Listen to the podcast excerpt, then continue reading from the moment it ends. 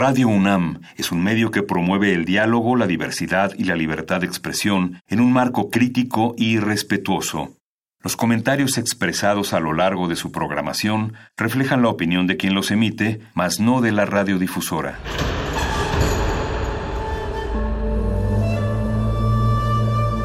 Un templo para la apreciación del ser mediante el sonido. mediante el sonido. Para nosotros. El sol sale durante la noche. Nuestros gritos llevan la mesura del silencio. Y el descontento está lleno de baile y risas. A todo, incluso a nosotros, nos resistimos. La universidad Ustedes y nosotros somos la Resistencia modulada.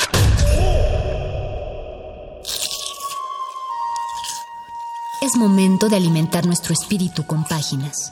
Las letras son la botana del alma.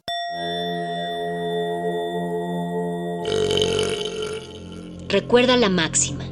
Los libros son como los tacos. Aún los malos son buenos. Muerde lenguas.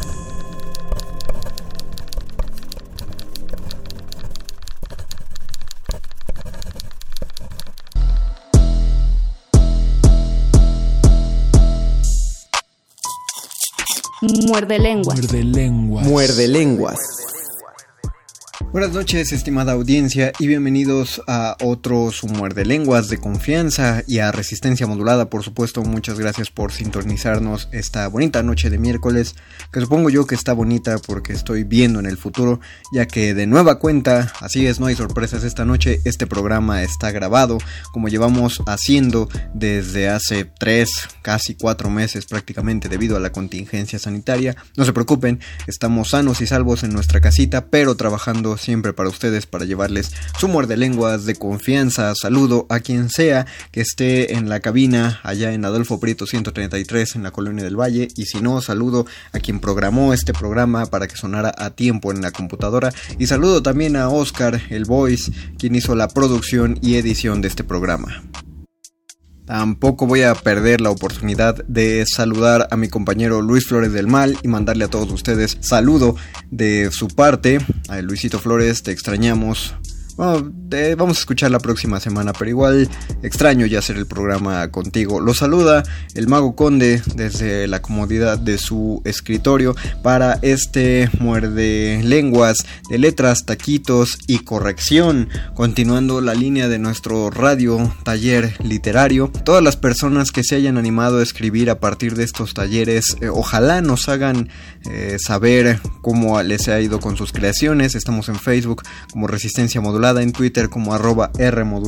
Recuerden que si comentan algo justo en el momento en el que escuchan esto, pues no les voy a contestar al aire, porque eso sería romper las barreras del espacio y el tiempo. Este programa es grabado. Sin embargo, tengan por seguro que vamos a recibir sus mensajes y, y vamos a hacerles caso.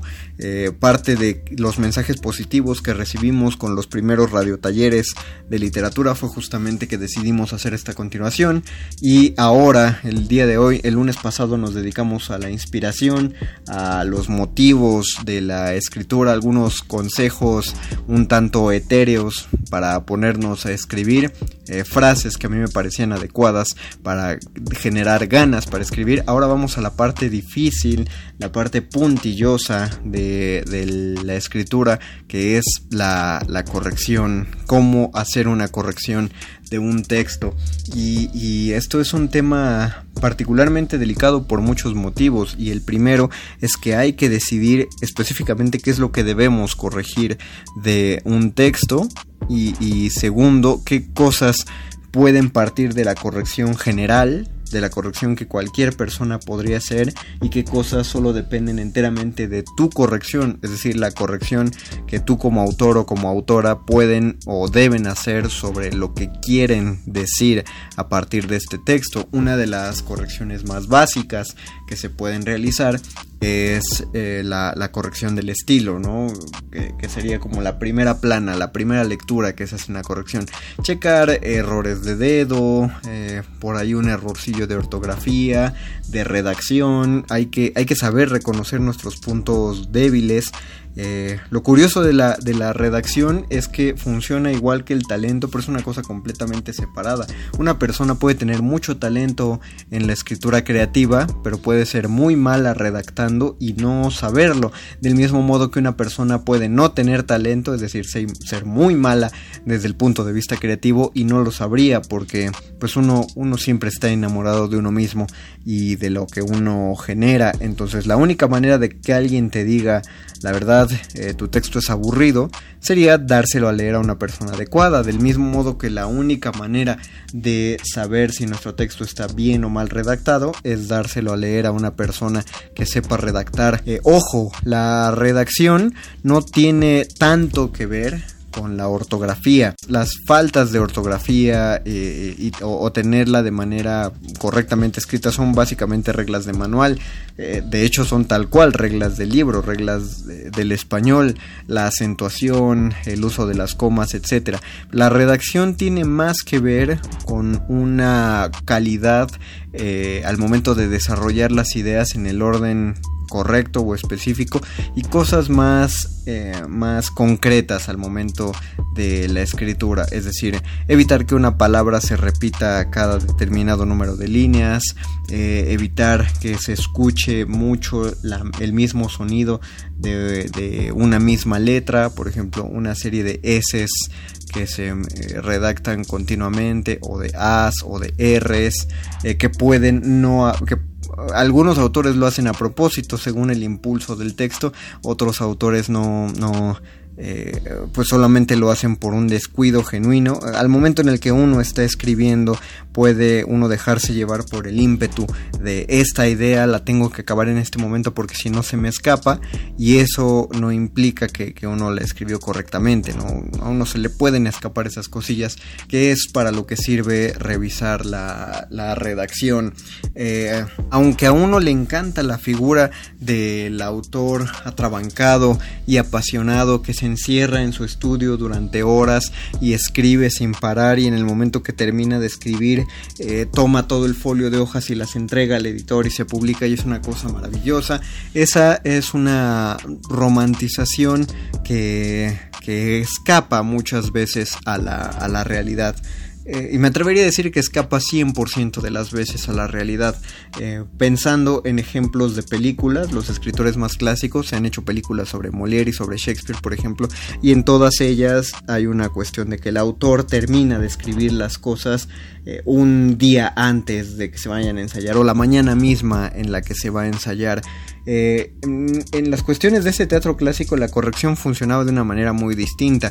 No había textos definitivos. El texto se le entregaba al elenco, el elenco lo, lo ensayaba, pero sobre los ensayos, sobre la marcha, iban surgiendo nuevas ideas y esas ideas posteriormente el autor podía agregarlas a futuras representaciones o escenas completas podían ser no ser del total agrado o del elenco o del público o del mismo autor que una vez que las veía representadas decía, ah, esto no funciona como pensé y entonces se corregían. En cuestión de textos clásicos teatrales, hablando solo en función del teatro, había pocos textos cuya primera versión se volvió la versión definitiva, eh, por la cercanía que que solían tener los autores con los actores, no tanto así el teatro español, eh, porque los autores ya sentían su obra acabada como una obra más definitiva.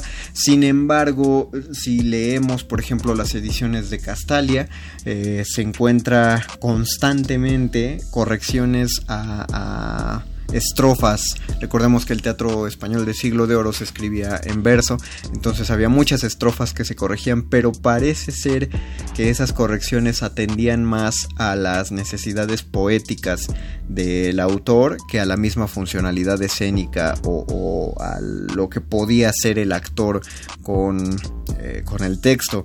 Eh, le ponían más, más atención a lo que se decía y cómo sonaba lo que se decía que a su funcionalidad eh, dramática, pues. Eh, y si vemos otras, estoy hablando de, de, cómo se ve a los autores en las películas, por ejemplo, o en las series. Esta película sobre Edgar Allan Poe que salió hace un par de años, no, ya, ya debe tener como una década que salió, eh, y, donde lo planteaban justamente como lo que se le conoce, un autor atormentado por el alcohol, pero que escribía sus cuentos y los entregaba a los periódicos donde los publicaba porque estaba atormentado por sus pesadillas.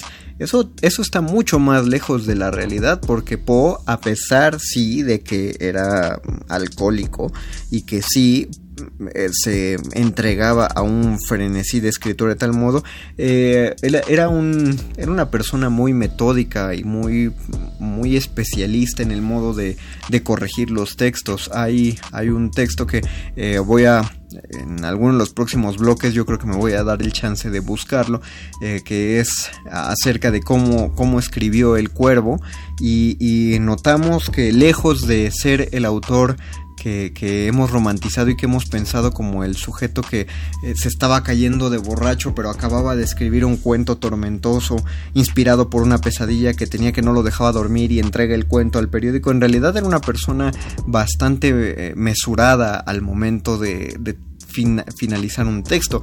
Decía Hemingway que uno escribe ebrio, pero corrige, escribe en la ebriedad, pero corrige en la sobriedad, porque la, la corrección es una tarea tanto más trabajosa que la misma escritura y por ello necesaria y por ello es una de las cosas que más se desatienden en los talleres a pesar de que el mismo taller funciona a, partir de la corrección. No, no se le suele dar tanto el énfasis porque eh, pues un, punto fuerte que deben tener los talleres es que al mismo tiempo que incentiven la corrección del texto por parte de las autoras o los autores, no tienen que obligar a la corrección, pues la corrección tiene que nacer de pues de la persona creativa, una, la, persona que está creando tiene que saber que su, su, producto no está terminado, que su producto necesita corregirse, que, que necesita pulirse y de ninguna manera el trabajo que se ha realizado es un trabajo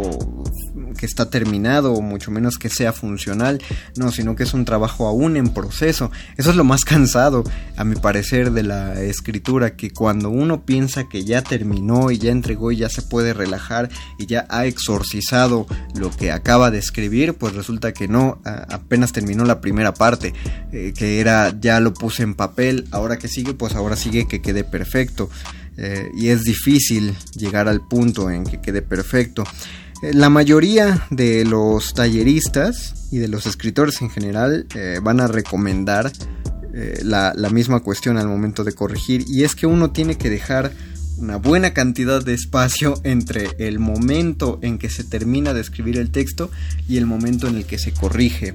Es muy difícil terminar de escribir un texto y al día siguiente llegar a corregirlo, por la sencilla cuestión de que la escritura es un proceso hacemos con mucho cariño y, vale la pena decirlo, con mucho ego. Necesitamos ego para sentarnos a escribir, necesitamos eh, una buena carga de amor propio y de muchísima autoestima para decir, vale la pena esto que estoy haciendo, vale la pena quedarme sentada o sentado durante todas estas horas, tecleando y tecleando y tecleando e ignorando todo lo demás porque estoy haciendo una obra maestra, una obra de arte, soy un Balzac, eh, pero cuando lo terminamos justamente después de hacerlo, muchos eh, pensarán que viene ese síndrome de, ah, no quedó tan bien como creía.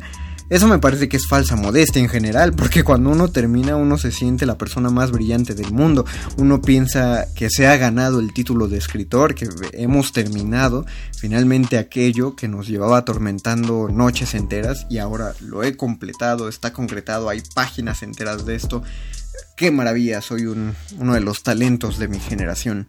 Y, y, ese pensamiento sí está en algún punto escondido dentro de nuestra cabeza. Entonces eh, es difícil deshacerse de él. La única manera de deshacerse de él es poner distancia. Cuando terminamos un texto lo consideramos un hijito. Como en el programa pasado veíamos que García Márquez eh, comparaba la escritura con un parto.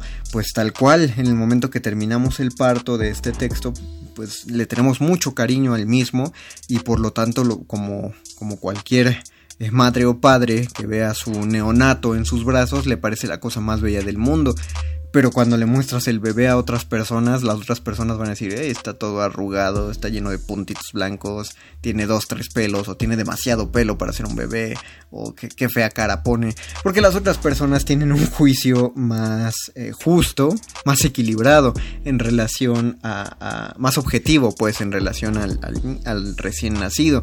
Lo mismo pasa con el texto.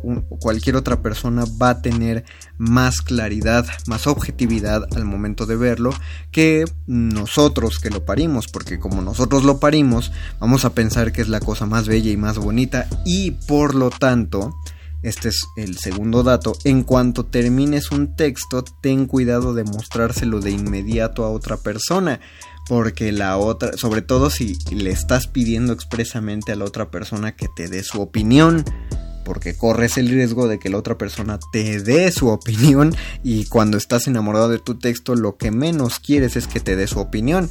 Es como estás enamorada de un güey y entonces le enseñas las fotos a tu amiga, pero pues en las fotos te das cuenta que el sujeto está bien chacalón y tu amiga va a ver que, tú estás enamorada de un chacalón, pero a ti te encanta, da algo de pena.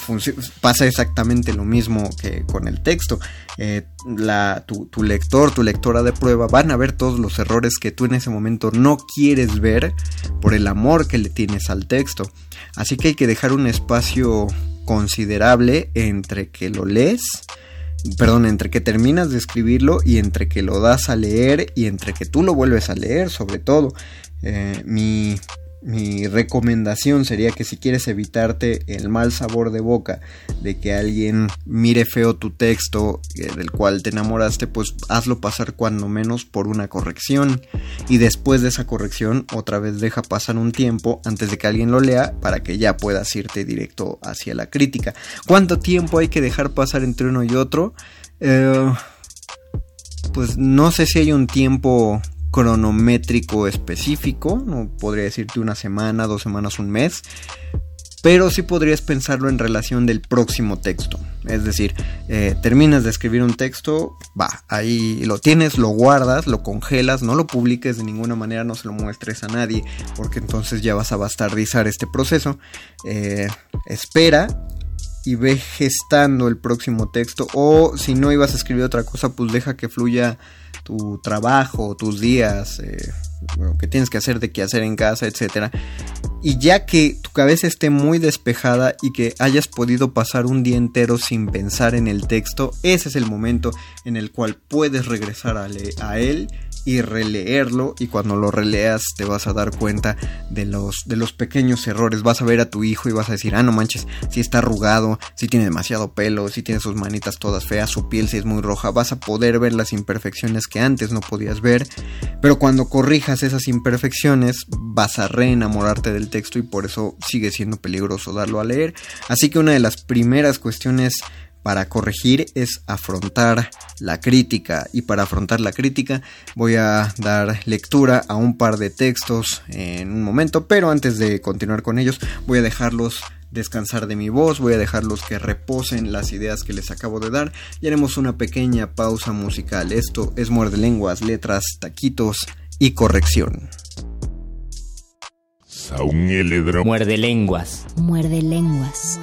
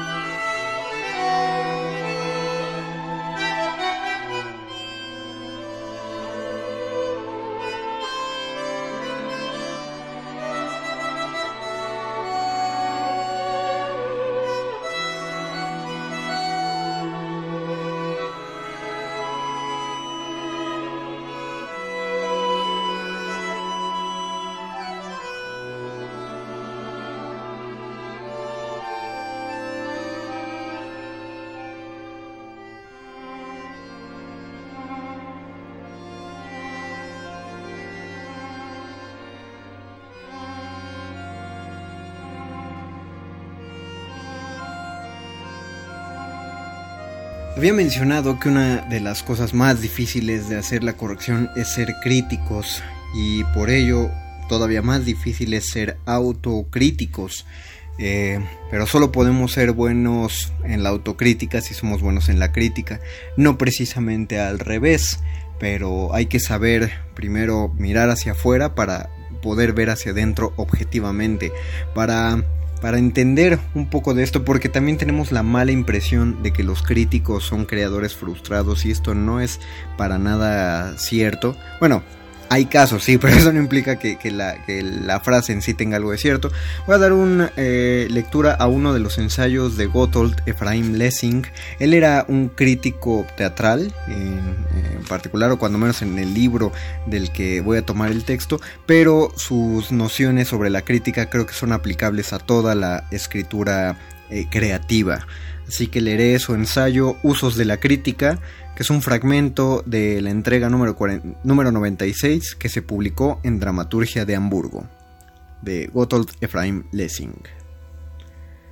La literatura alemana moderna está constituida en su mayor parte por experimentos juveniles. Se ha extendido entre nosotros el prejuicio de que solo a los jóvenes les corresponde trabajar en este campo. Los hombres, se dice, están llamados por la Iglesia o el Estado a desempeñar ocupaciones más serias e importantes. Los versos y las comedias son niñerías que, aunque útiles como ejercicios preparatorios, no pueden ocuparnos más allá de los 25 años. Llegados a la edad adulta, lo apropiado es que dediquemos todas nuestras energías a un oficio de provecho, y aun en el supuesto de que este oficio nos deje tiempo para escribir algo, deberá ser en todo caso algo acorde a nuestra seriedad y a nuestra posición como ciudadanos un bonito compendio de lo que se enseña en las facultades superiores, una amable crónica de nuestra ciudad natal, un sermón edificante u otras cosas por el estilo. Esto explica que toda nuestra literatura comparada, no ya con la literatura antigua, sino con la de la mayor parte de las naciones modernas avanzadas, presente y presentará durante muchísimo tiempo un aspecto adolescente y hasta infantil, Sangre y vida, color y fuego, desde luego no le faltan, pero tiene aún muy poca fuerza y muy poco nervio, muy poca médula y muy poco hueso. Cuenta aún con muy pocas obras que atraigan a ese hombre reflexivo que con el fin de solazarse un poco y renovar fuerzas, busca escapar del círculo monótono y fastidioso de su rutina diaria, ¿Qué sustancia puede hallarle un hombre así a nuestras comedias si son insulsas a más no poder? Sus juegos de palabras, sus refranes, sus chirigotas, que son como las que se escuchan todos los días por la calle, son cosas que harán reír a la platea, que se divierte como buenamente puede, pero el que con ellas quiera que se le remuevan algo más que las tripas, el que espera que lo hagan reír también con la inteligencia, ese va una vez al teatro y no lo vuelve a pisar en su vida. Quien nada tiene, nada puede ofrecer. Una persona joven que como quien dice acaba de salir al mundo es imposible que conozca y que lo pueda representar. Hasta el mayor maestro de la comedia se muestra en sus obras juveniles hueco y vacío. Dice Plutarco del mismísimo Menandro que sus obras primerizas eran naderías cuando se las comparaba con las posteriores y con las últimas y que a la vista de estas, añadía acto seguido, podía uno hacerse una idea de cuántos más habrían sido sus logros si hubiera vivido más tiempo. ¿Sabe el lector por casualidad a qué temprana edad murió Menandro? ¿Cuántas comedias conjetura que había llegado a escribir? Nada menos que 150 y no antes de los 52 años. Entre nuestros poetas cómicos ya fallecidos no hay ninguno, digno de nombrarse, que haya alcanzado esa edad, ni la ha alcanzado tampoco hasta la fecha ninguno de los vivos. Ni los unos ni los otros han llegado a escribir la cuarta parte de las obras que escribió él. Y yo pregunto, ¿No debería la crítica decir de ellos eso mismo que oyó decir de Menandro? Pues venga, que se atreva y que hable. Los autores no son los únicos a los que les contraría escuchar esta verdad. Ahora tenemos la suerte de contar con toda una generación de críticos cuya mejor crítica consiste precisamente en poner toda crítica en entredicho. El genio, el genio, proclaman. El genio está por encima de todas las reglas. Lo que el genio hace es regla. Así halagan al genio, entiendo yo que para que los tomemos por genios a ellos también. Pero dejan demasiado a las claras que no reconocen en sí mismos ni una chispa de él cuando, sin darse tiempo ni de coger aire, añaden, las reglas someten al genio. como si hubiera alguna cosa en el mundo que pudiera someterlo, y mucho menos aquello que, como ellos mismos admiten, deriva precisamente de él. No todos los críticos de arte son genios, pero todos los genios sí son, por naturaleza, críticos de arte. Porque el genio tiene en sí mismo la muestra de todas las reglas, abarca, retiene y observa únicamente aquellas en las que haya sus sensaciones expresadas en palabras, ¿Y qué sentido tiene pensar que estas sensaciones suyas expresadas en palabras vayan a mermar su actividad? Los críticos, que le vayan con todas las sutilezas que quieran. Él solo les entenderá en la medida en que vea sus dictados generales reflejados en un caso concreto, y solo de este caso concreto le quedará un recuerdo, un recuerdo que no tendrá más efecto en su capacidad cuando esté trabajando que el que podría tener el de un ejemplo afortunado o el de una afortunada experiencia. Afirmar, por tanto, que la crítica y las reglas pueden someter al genio equivale a considerarlo igualmente sujeto a los ejemplos y a la práctica, equivale a reducirlo a sí mismo, o peor aún, a sus primeras tentativas. Estos sabios caballeros no saben lo que quieren, así queda demostrado cuando se lamentan tan chistosamente de la mala influencia que ejerce la crítica en el público que disfruta del teatro. Les gustaría convencernos de que los hombres ya no encuentran bellas ni coloridas a las mariposas, porque ahora existe un malévolo cristal de aumento que les hace ver que sus colores no son más que polvo. Nuestro teatro, dicen, está aún en una edad demasiado tierna para poder soportar el cetro tiránico de la crítica, más que en empeñarse en demostrar a nuestros autores lo lejos que les quede el ideal, habría que buscar los medios para que pudieran alcanzarlo. Son los ejemplos y no las reglas los que han de reformar nuestra escena, pero claro, es más fácil juzgar que inventar uno mismo. ¿No es esto arropar los pensamientos con las palabras, o peor aún, buscar pensamientos para las palabras y no encontrar ninguno? ¿Y quiénes son estos que hablan tanto de ejemplos y de inventos propios? ¿Qué clase de ejemplo han dado ellos? Sí, ¿qué es lo que han inventado si puede saberse? ¿Qué despabilados son? Cuando se trata de juzgar ejemplos desearían que fueran reglas y cuando lo que tienen que juzgar son reglas, preferirían que se tratara de ejemplos. En lugar de demostrar que una crítica es errónea, demuestran que es demasiado estricta y con eso se dan por satisfechos. En lugar de rebatir un juicio, nos salen con que no es lo mismo juzgar que inventar y así lo dan por rebatido. Todo el que juzgue debidamente podrá inventar y todo el que quiera inventar habrá de ser capaz de juzgar debidamente. Los únicos que piensan que una cosa puede separarse de la otra son los que no están preparados para ninguna de las dos. Pero ¿a qué malgastar el tiempo con esos charlatanes? Seguiré andando y dejaré de hacer caso de lo que cantan los grillos a los lados del camino. Ya solo el salirme de él para pisotearlos sería un gesto excesivo. Es tan breve su estación.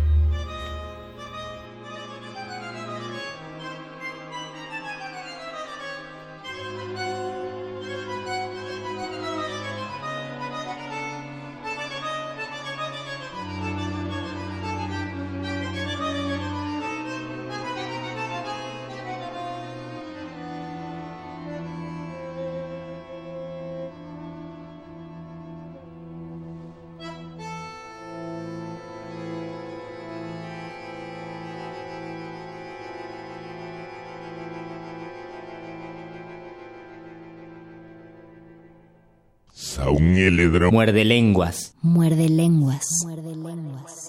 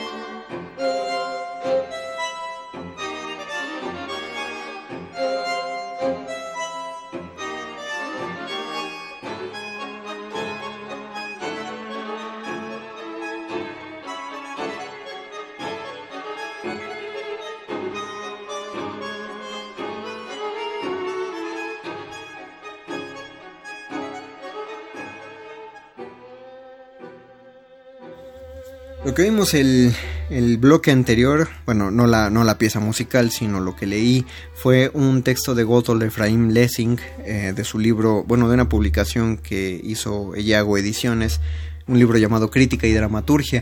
Lessing era un crítico teatral en particular, pero me parece que sus, eh, sus nociones sobre la crítica aplican a toda la, a toda la creación, a toda la escritura creativa y voy a desarrollar un poco lo que lo que leí en el texto anterior, porque estoy seguro que muchos escritores y, autoras jóvenes saltaron en el momento en el que Lessing se queja acerca de, la juventud. Primero, cuando habla de que, de, que se piensa que nadie debe escribir más allá de los 25 años, está siendo irónico. Está hablando acerca de una, de una mala mala noción que se tiene sobre la escritura.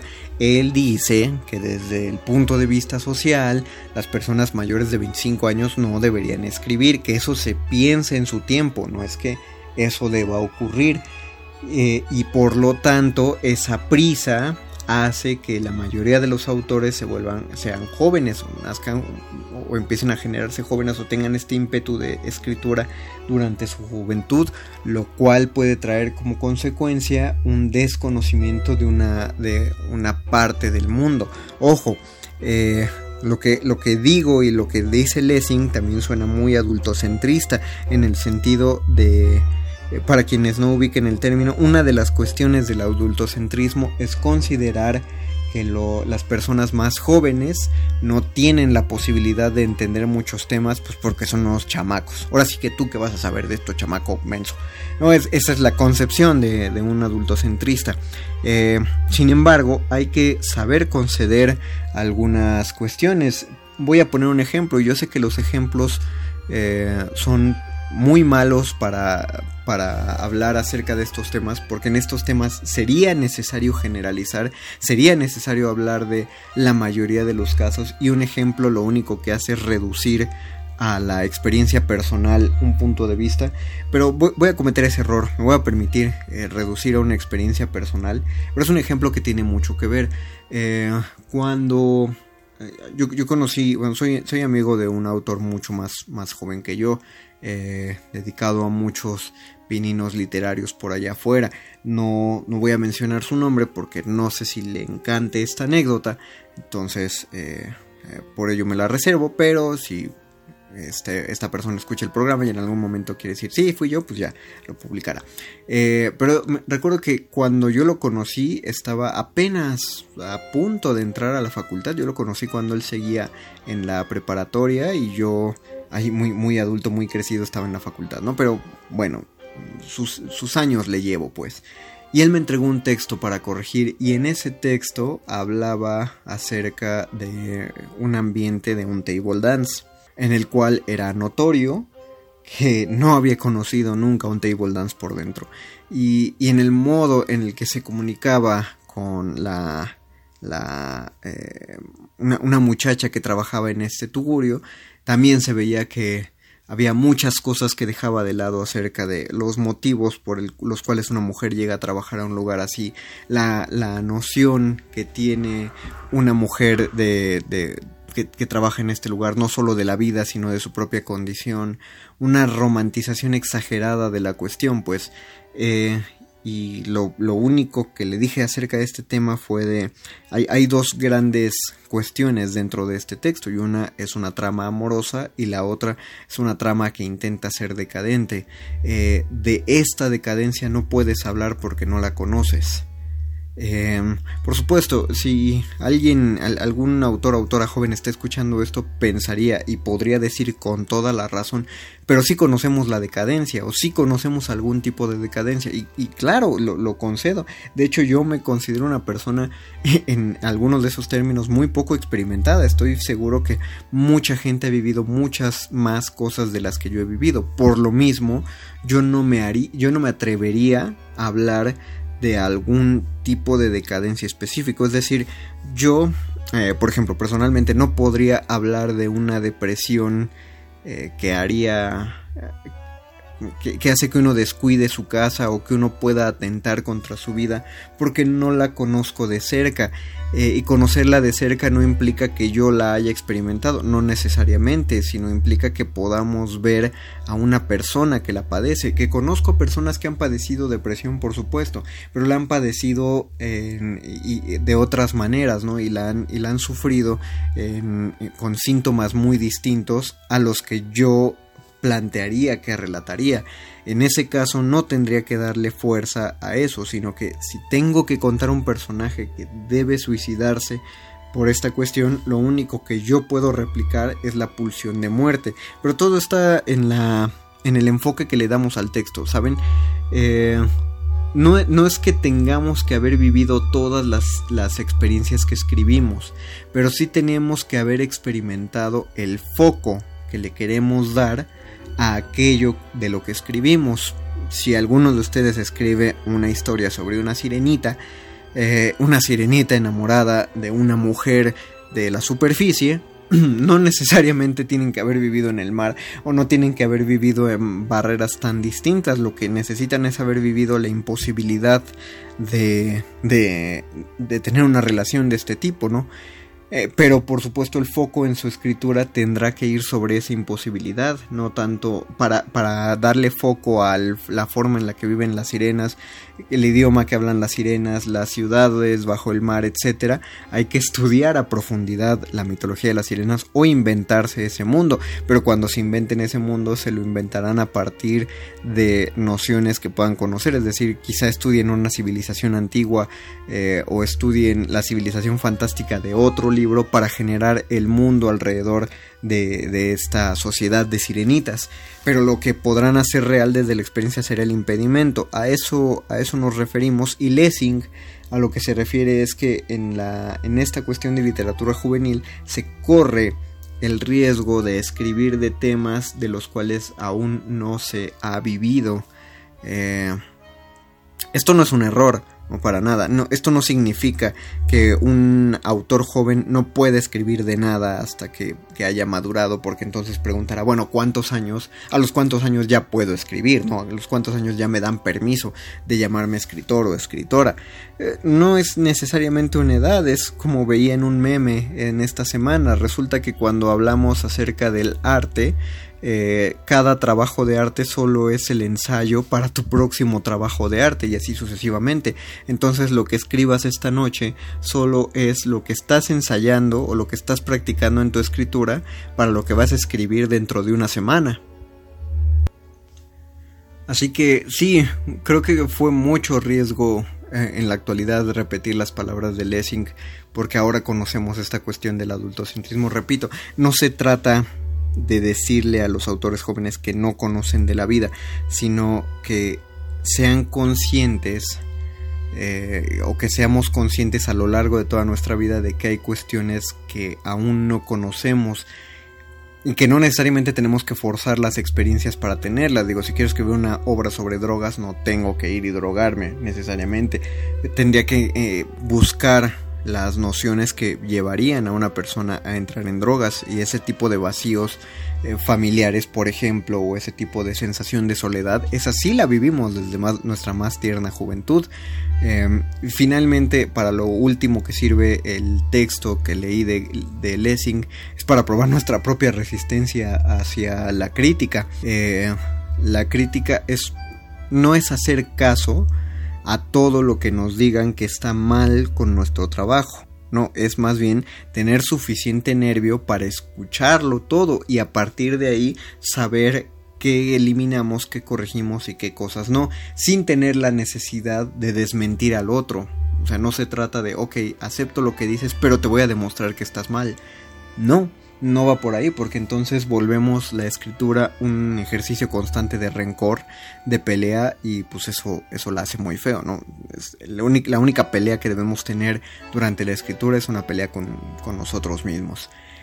Bueno, eso fue acerca de la crítica. Ahora, eh, después de la siguiente pausa musical, voy a leer el método de composición del poema El Cuervo. Es un texto un tanto largo, eh, no sé si lo lea, yo creo que sí, eh, son, ocho páginas que deben traducirse en unos 20 minutos, sí dará tiempo en el programa.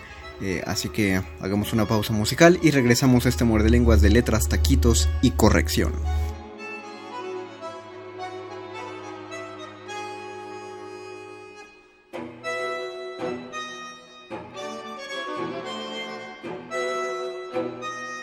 Volvemos a de Lenguas y ahora sí daré lectura al método de composición del poema El Cuervo y fue escrito por el mismo Edgar Allan Poe.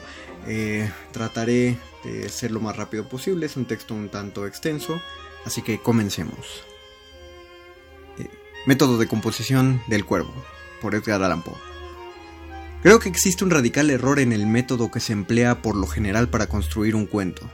Algunas veces la historia nos proporciona una tesis, otras veces el escritor se, inspira en un caso contemporáneo o bien, en el mejor de los casos, se las arregla para combinar los hechos sorprendentes que han de tratar simplemente la base de su narración, proponiéndose introducir las descripciones, el diálogo o bien su comentario personal, donde quiera que un resquicio en el tejido de la acción brinde la ocasión de hacerlo.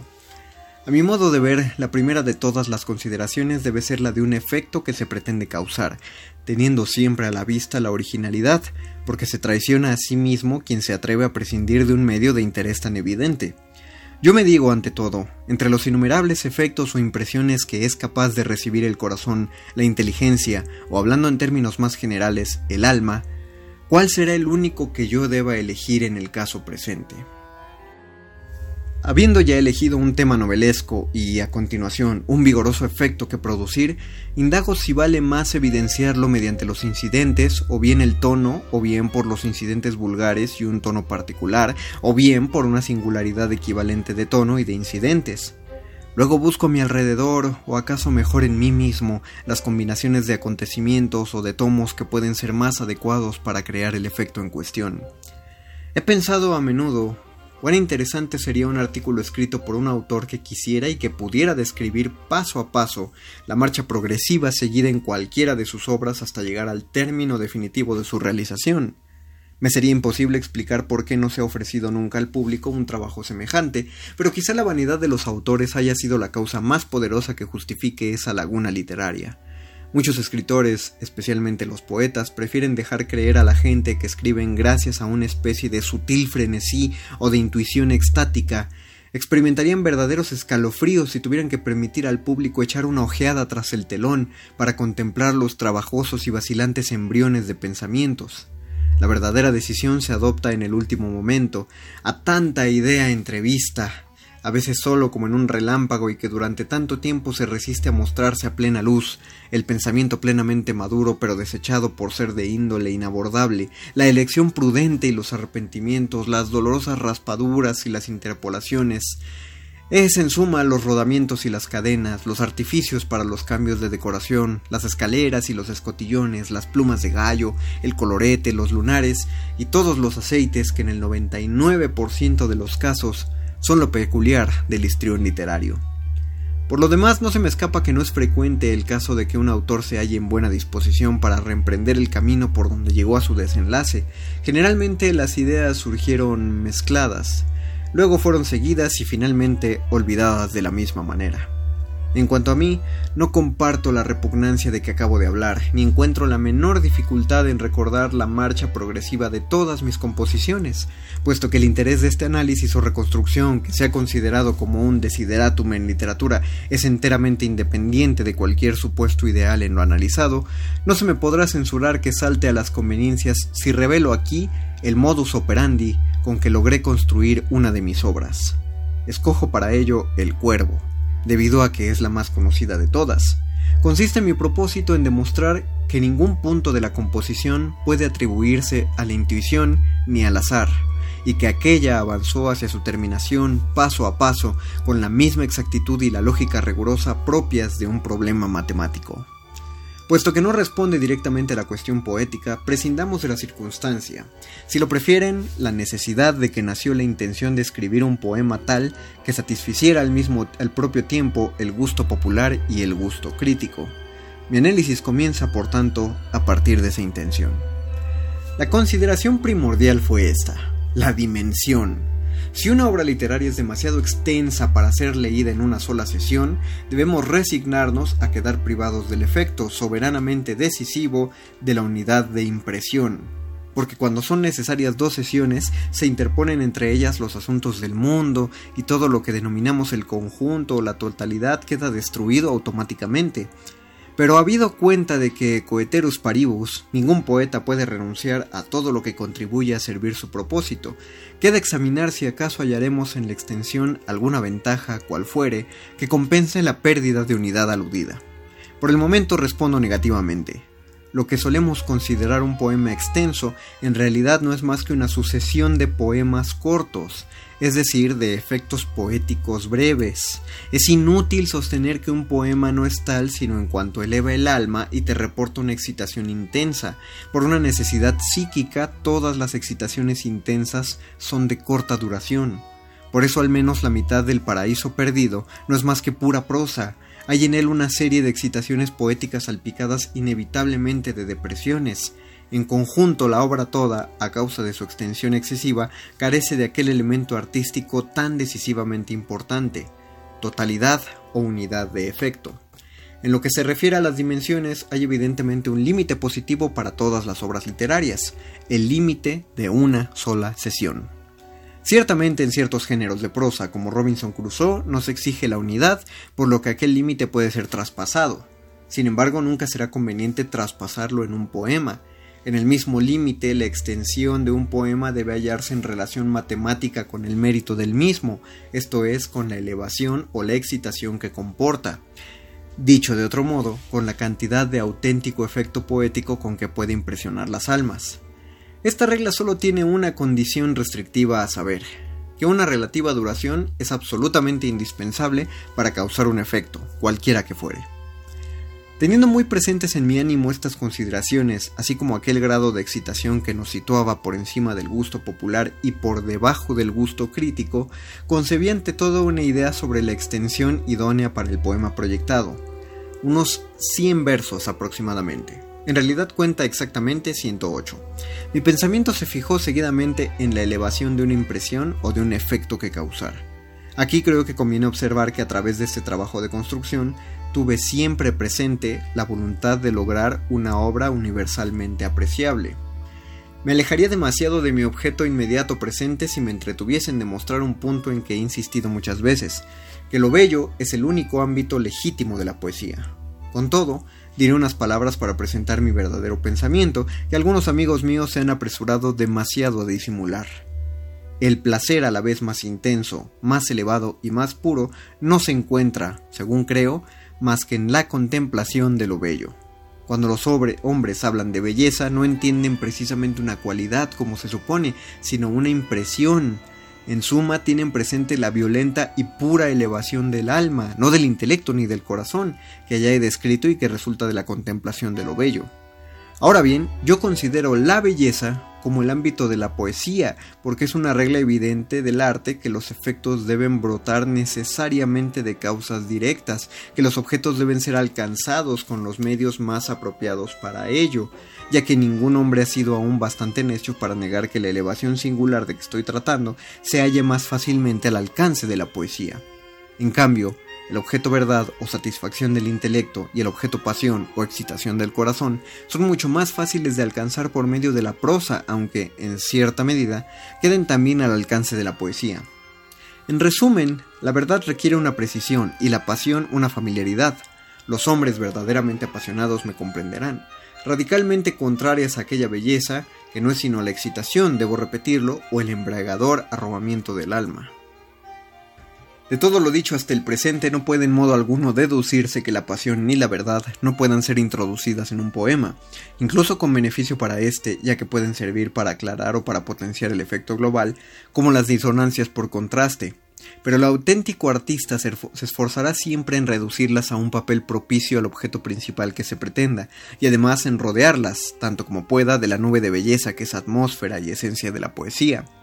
En consecuencia, considerando lo bello como mi terreno propio, me pregunté entonces, ¿cuál es el tono para su manifestación más alta?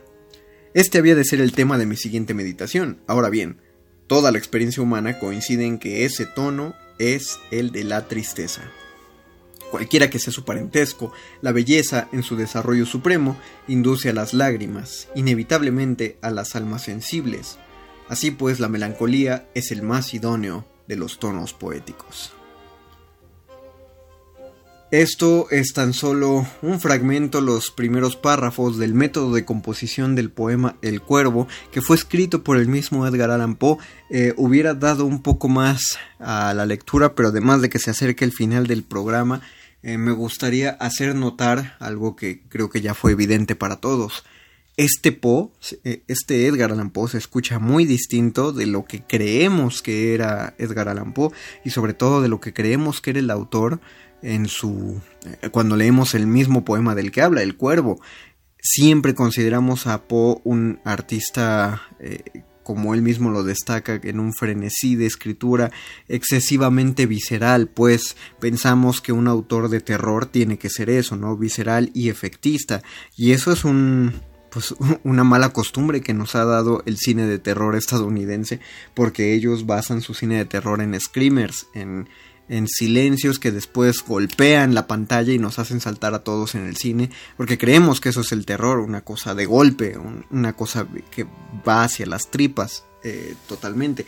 Pero Poe es, aterrador porque él no va a las tripas, va al pensamiento y escuchando eh, o leyendo este texto nos, recorre el mismo escalofrío. Es una persona tremendamente meditabunda, muy reflexiva sobre su propio trabajo de composición y es evidente que, ha pensado eh, metódicamente en cada una de las cuestiones que envuelven esta composición poética. Eh, si, alguno, si alguien quiere buscar este texto, eh, tal cual escriban en su buscador de Google método de composición del poema El Cuervo. Ese es el título. Para que vean qué mesurado era Edgar Allan Poe. Método de composición del poema El Cuervo y el autor es el mismo, búsquenlo y denle una leída.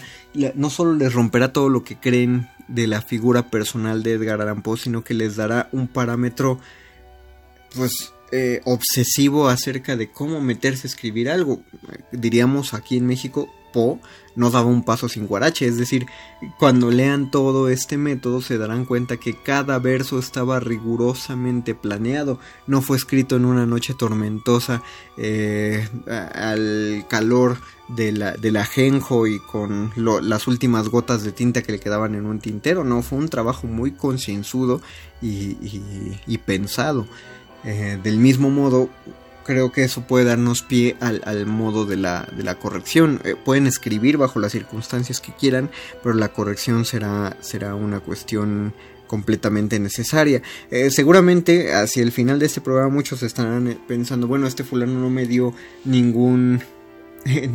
ninguna pauta para corregir mi texto. No, sí lo hice y lo hice al principio. Las cuestiones de la corrección no pueden partir de nadie más que de ti.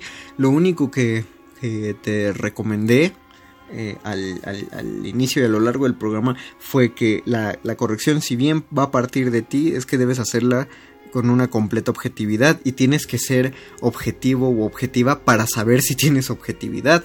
Y si no lo tienes, recurre a otra persona. Lo que yo siempre voy a recomendar es que no recurras tal cual a siempre amigos, porque los muchos de los amigos te van a echar palmaditas en la espalda y te van a decir excelente texto. Eh, si son amigos que no se dedican a las letras, te van a elogiar. Y si son amigos que se dedican a las letras, corres el riesgo de que también te elogien, en tanto que van a desear que tú los elogies a ellos de regreso cuando te entreguen un texto.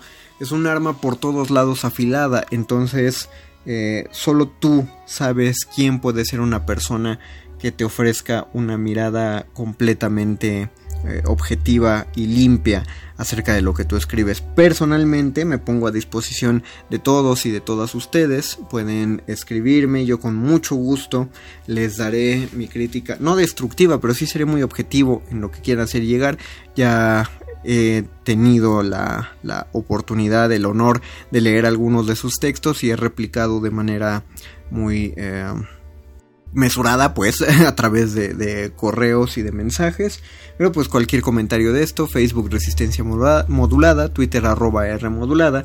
O si quieren escribirme directamente a mi propio Twitter arroba M Paramago qué opinan de estos radiotalleres díganos quieren que se repitan quieren más quieren menos qué cosas quieren ir hacia donde necesitan estos nortes de escritura, háganoslo saber y nosotros haremos este programa para ustedes desde la comodidad de nuestros hogares mientras dure todavía esta cuarentena que ya han sido tres cuarentenas seguidas. Saludos a quien esté allá en Radio UNAM, saludos a todo el edificio de Adolfo Prieto 133 en la Colonia del Valle, a Oscar El Voice que hizo la producción de este programa y a mi compañero Luis Flores del Mal. Me despido, les recuerdo que quedan dos horas de resistencia modulada, sigan escuchándonos, mientras tanto nos eh, oiremos muerde lenguas hasta el próximo lunes a la misma hora. Yo fui, soy, sigo siendo y seré el Mago Conde. Hasta la próxima. Chaito Momoa.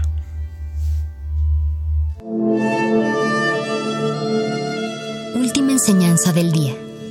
El dinero no compra la felicidad. Pero compra libros y tacos. Y eso se le parece mucho. Medítalo.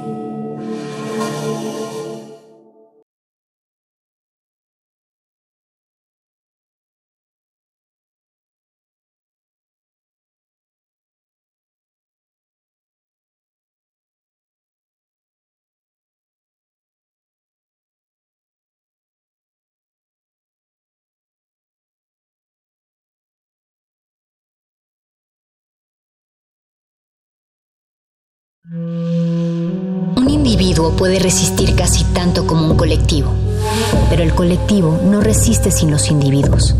Manifiesto. Logramos documentar un sistema de corrupción. Defiendo lo que soy. No hay sonidos distintos, solo separados. Tu cuerpo es una revolución. Manifiéstate.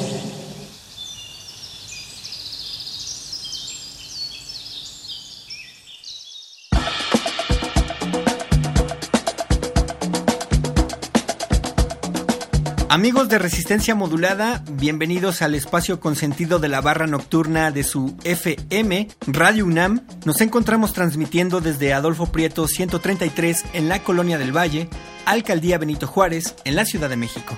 A nombre de los titulares de este espacio, Berenice Camacho y el perro muchacho, les doy la más cordial bienvenida a este programa. Aquí inicia Manifiesto, Manifiesta o Manifieste. Se escribe con X, pero se pronuncia como ustedes gusten, ya que es un espacio plural y de conversación en donde todas las voces son bienvenidas. Mi nombre es Oscar Sánchez, alias El Voice, y en esta ocasión me he saltado el cristal de la producción para presentarles una pequeña selección musical que hemos programado para esta noche de miércoles.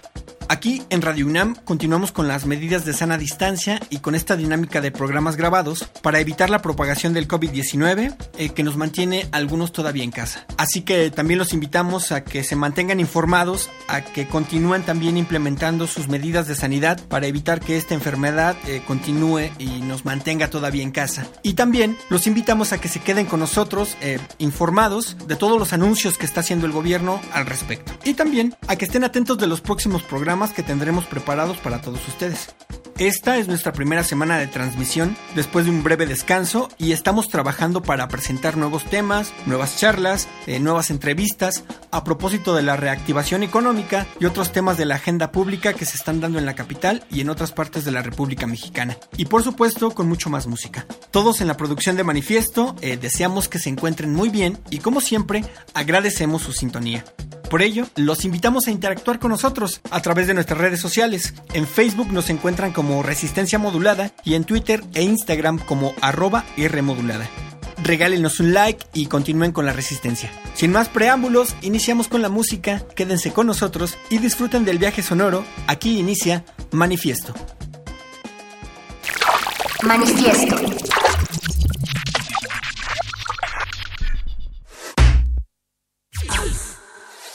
Mami, quiere que trece, ella se lo merece, mira cómo se crece. Ella vino caminando desde su casa. Ella no toma taxi, que la vean, que la vean en las calles. Ella no toma taxi, ni Uber, ni Lyft, que la vean. Ah. Mami, quiere que trece,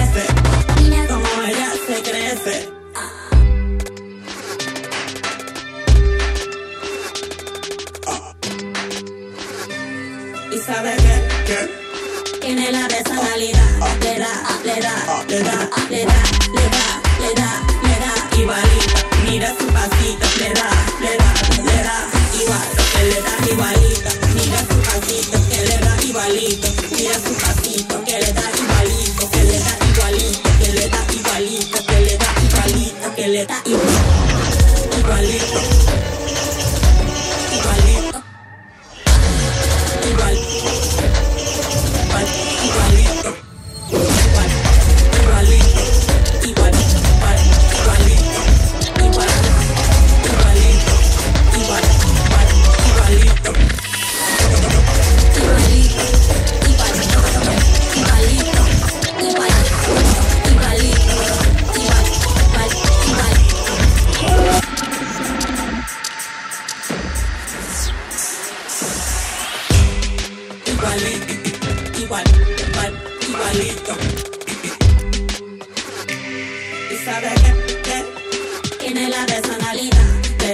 Igualito.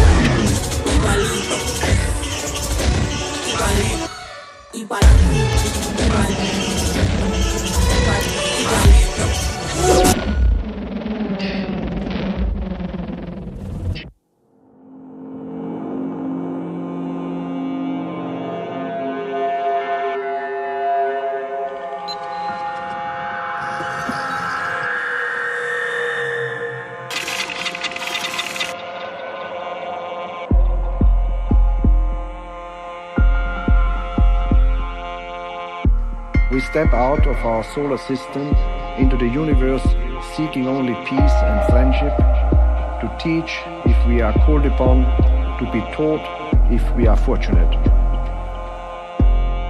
We know full well that our planet and all its inhabitants.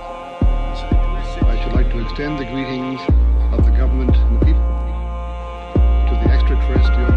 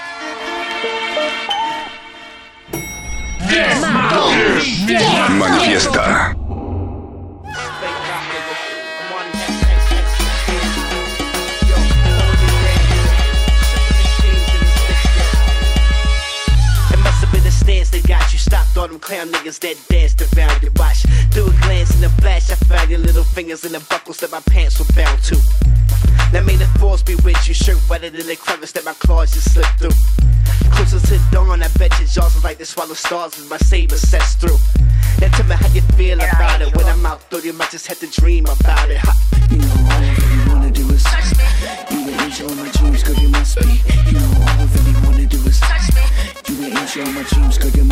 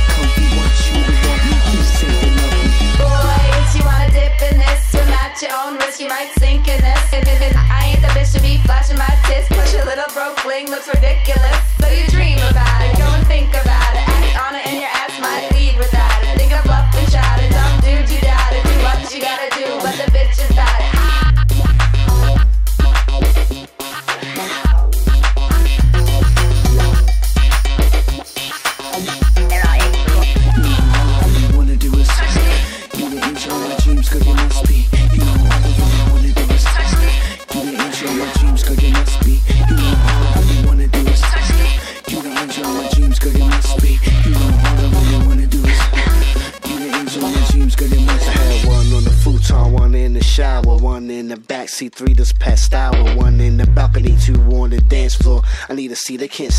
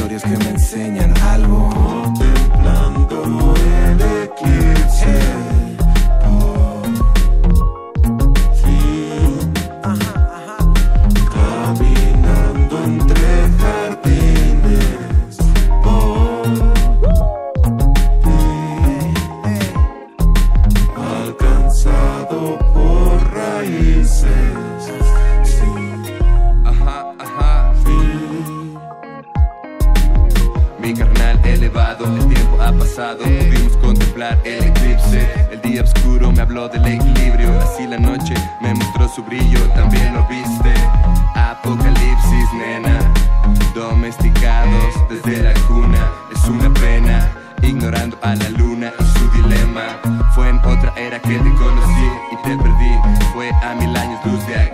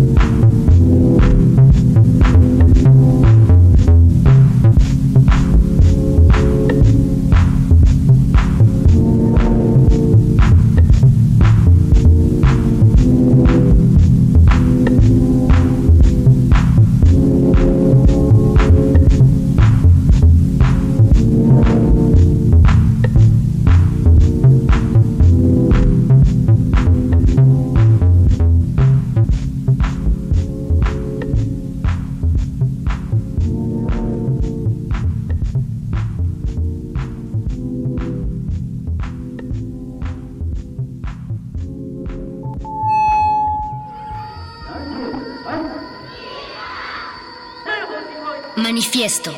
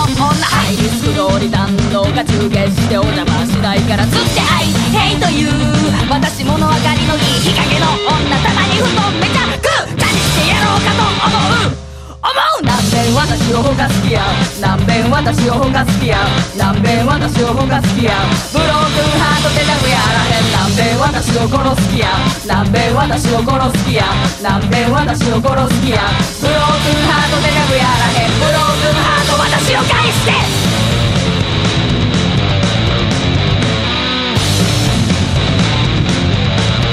グッドラック。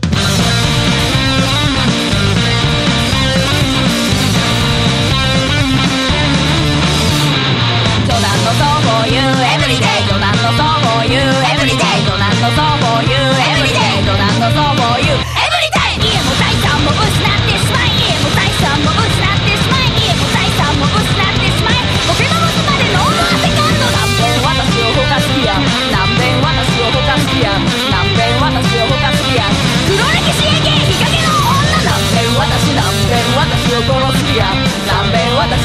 私およよよよよ殺す気やなんで何遍私を殺す気やだだだだだだだだだ日陰の女 Manifiesta.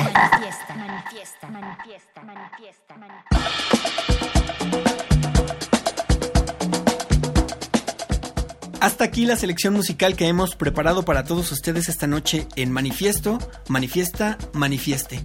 A nombre de los titulares de este espacio, Berenice Camacho y El Perro Muchacho, les agradecemos su sintonía esta noche de miércoles. Continúen en la frecuencia del 96.1 de FM, Radio UNAM, esto es Resistencia Modulada, y nos escuchamos muy pronto con más temas y más charlas. Recuerden seguirnos en nuestras redes sociales, en Facebook nos encuentran como Resistencia Modulada y en Twitter e Instagram como arroba Rmodulada. Si les gustó alguna de las melodías que sonaron esta noche o quieren saber el playlist o quieren saber más información de las rolas, en nuestras redes eh, publicaremos muy próximamente esta información. Mi nombre es Oscar Sánchez, el Voice, y nos escuchamos muy pronto. Hasta entonces y buenas noches. En la colectividad, la distancia entre los cuerpos es ilusoria. Pero en esa distancia está nuestro manifiesto.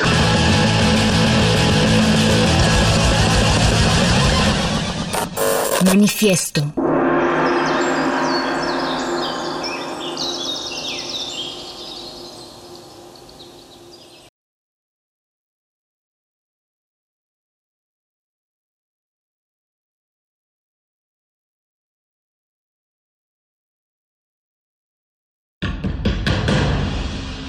Como dijo el sabio Playlist Zoo, el viaje de las mil canciones empieza siempre con la primera reproducción.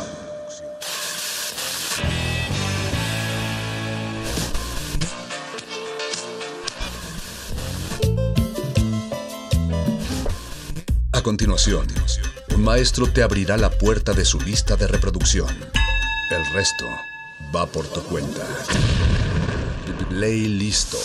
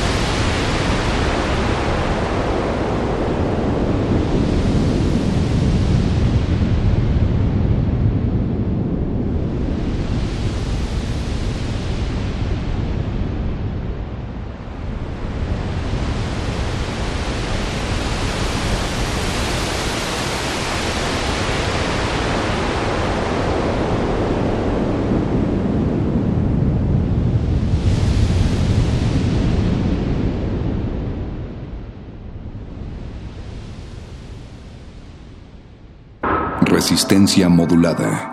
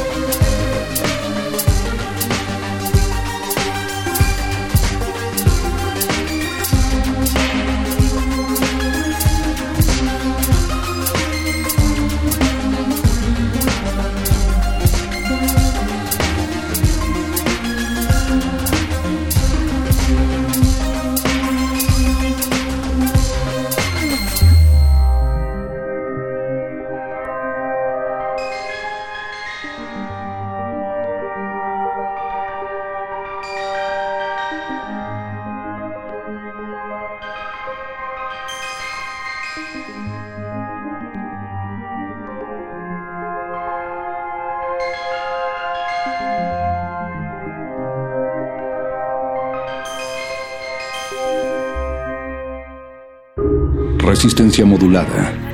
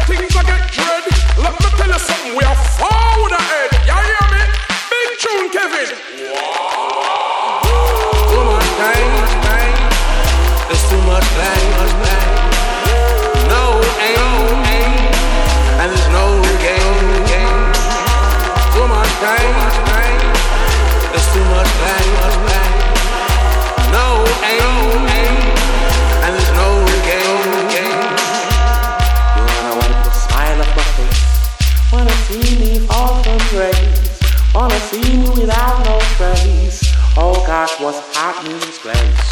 This place is in a total disgrace. Oh my gosh, I feel ashamed. Is it me or you to blame? I wanna know, I wanna know. Back off or will you in crowd? Back off or will you in crowd? Don't think we are Skylar, cause last time we watching you. You're the one who gives us news and news. You're the one who comes to use and abuse. Let me tell you, Babylon, we are watching, watching. Too much pain, it's too much pain. No aim, and there's no gain. Too much pain, it's too much pain. No aim, and there's no gain.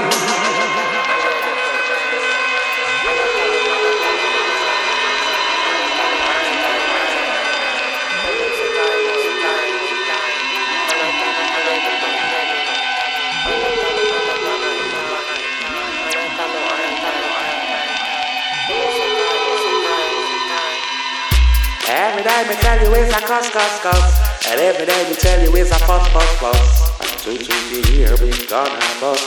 Oh my gosh, what's going on? It's like they wanna come and use and abuse. It's like they wanna come, come, try confuse.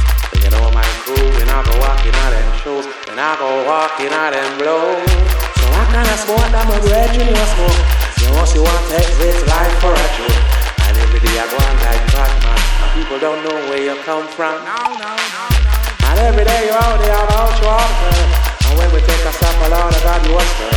I wouldn't school like a you. You should be in a pro school. Too much pain, There's too much pain, No aim, and there's no gain, Too much pain,